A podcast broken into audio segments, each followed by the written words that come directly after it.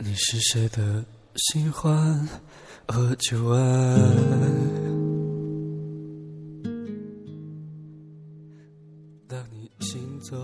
从前有一只焦虑的肉松面包，因为它没有肉松，是因为没有肉松才焦虑，还是因为焦虑把肉松抖掉了？想不明白，于是他更焦虑了，挠挠头，撒了一地面包屑。没有肉松，还能叫做肉松面包吗？管他呢，就这样。他来到了一个明亮的房子，周围都是陌生的小伙伴。嗨，我是三明治。嘿，我是肉松面包。没有肉松也是肉松面包吗？你们懂什么呢？你们根本不知道我以前做一个肉松面包有多棒。他想这样冲他们说，但是他没有，他只是轻轻的笑了笑，然后躺下睡了。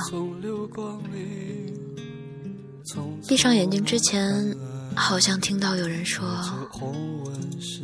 真可怜呢。”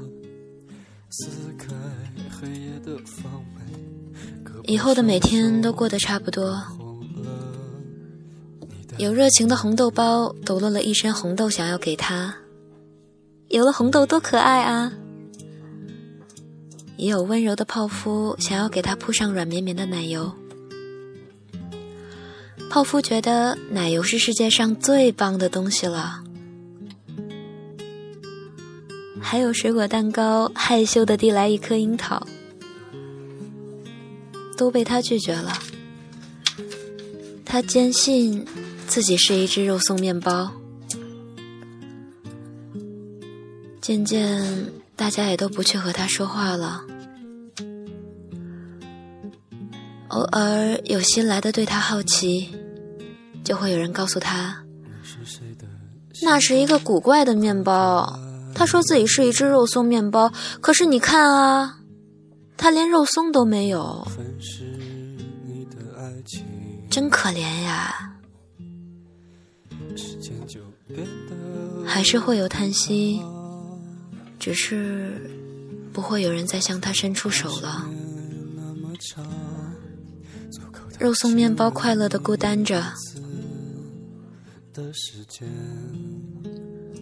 每天待在玻璃房子里有点闷了呢，也许我该去看看外面的世界。在翻来覆去失眠的这个夜晚，这个想法突然跳出来。有了这个念头的肉松面包，激动的睁着眼睛到天亮。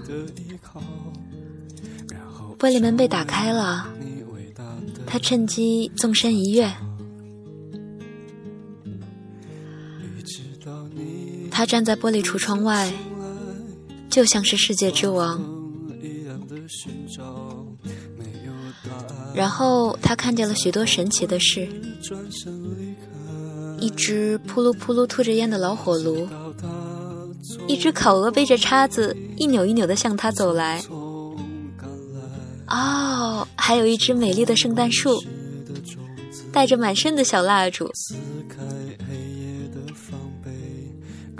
这时候，天上飘起了糖霜，落在身上，凉丝丝的，就像肉松一样。哎，他想，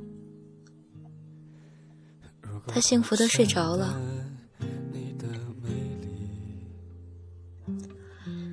第二天早上，人们醒来，看见街上有一只面包的尸体。是这只焦虑的肉松面包的尸体。于是，一只流浪狗摇摇尾巴，欢快的跑过来，把它叼走了。